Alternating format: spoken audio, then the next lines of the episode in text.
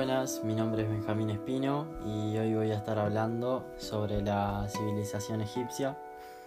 Y bueno, quería comenzar hablando eh, sobre que la religión egipcia está totalmente regida por la religión y ni siquiera los más poderosos faraones, por más buenos reyes o, tiranos que fueran, podrían oponerse a, los ritos y, cultos y la forma de vida que, que tenían los egipcios en la antigüedad y como que para ellos era como sílico el río.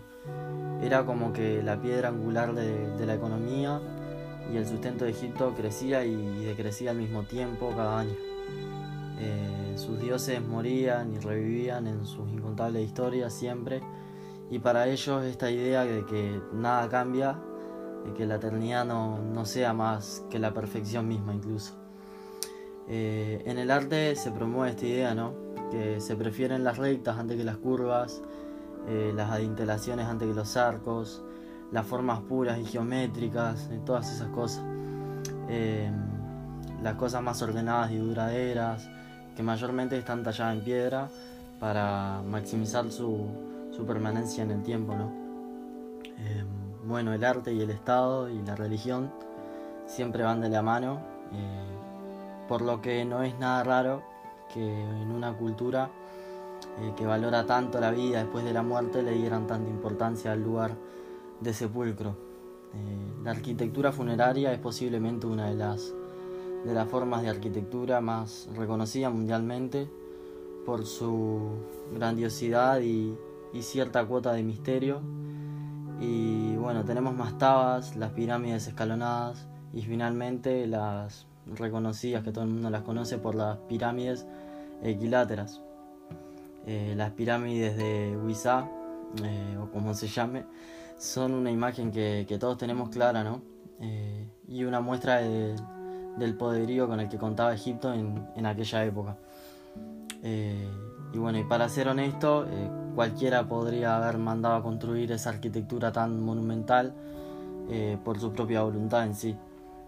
Eh, solo que como su lugar de descanso después de la muerte destacan las pirámides de Keops, de Kefren y Miserino.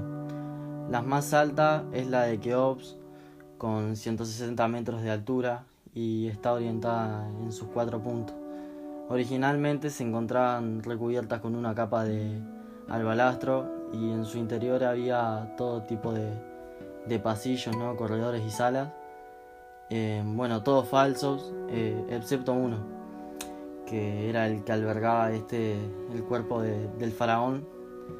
Eh, y bueno, y el lugar estaba plagado de, de suntuosos laberintos y, y, pasadas que estaban bloqueadas por enormes paredes de piedra. y bueno, y todo con, con, tal de evitar los, los saqueos lo más posible. maravillosas como eran en sí, no se, no se conformaban con, con tan solo eso sino que también tenían un templo exterior eh, situado cerca del río Nilo eh, y se comunicaban a través de, las avenidas en sí. ¿no? Eh, la esfinge de, de es quizás la, segunda imagen más icónica del, antiguo Egipto y bueno, y posteriormente se abandona la idea de la pirámide, porque si eso no, no era suficiente en ese entonces, ahora se les ocurrió construir unos enormes templos o, tumbas, como, se le quiera llamar, en las mismas colinas. Eh, dentro de la roca se hallaba la tumba, mientras que afuera en los grandes pórticos eh, arquitrabados y salas con, pilares, a estos se les conocía como los hipogeos que ya hemos hablado. Eh, y bueno, los, los hipogeos, para resumir, los más importantes se hallaban en el Valle de los Reyes, frente a Tebas. Y hablando de estos templos, eh, tumbas o lo que sea, eh, los templos sí son otros edificios importantes de Egipto, de Egipto en sí, perdón. Eh, los templos del imperio nuevos son accedidos mediante una avenida de Finges, la cual conduce a, los polígonos, que son dos muros trapezoidales que, que, flanquean una puerta de, de la misma forma, ¿no? Y bueno, y delante de estos habían otros obeliscos, estatuas, eh, sedentes del faraón. Eh, los elementos básicos para un templo sencillo eran una sala eh, y, Petra, y Petra, o como se diga, eh, con columnas alrededor de, donde se aparecía la visión cosmética del, del, edificio, ¿no? Y bueno, las columnas sostienen el cielo y lo unen a la tierra. Unas salas eh, cubiertas y sostenidas por columnas que se llaman hipóstilas. más adentro, el Ken Sekem eh, que es un altar donde se situaba la, imagen de, Dios en la que se le dedicaba el tiempo. A los lados eh, estaban los aidotón o estancias de, los sacerdotes que también se les llama.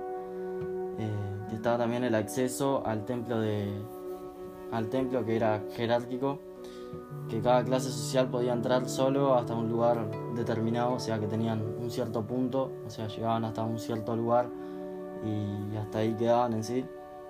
Y de ahí en adelante surgen los sopeos, que son templos excavados en la roca con elementos funerarios que se dan en el Imperio Nuevo y cuentan con un pilono tallado en, una ladera y columnas o estructuras en, el frente.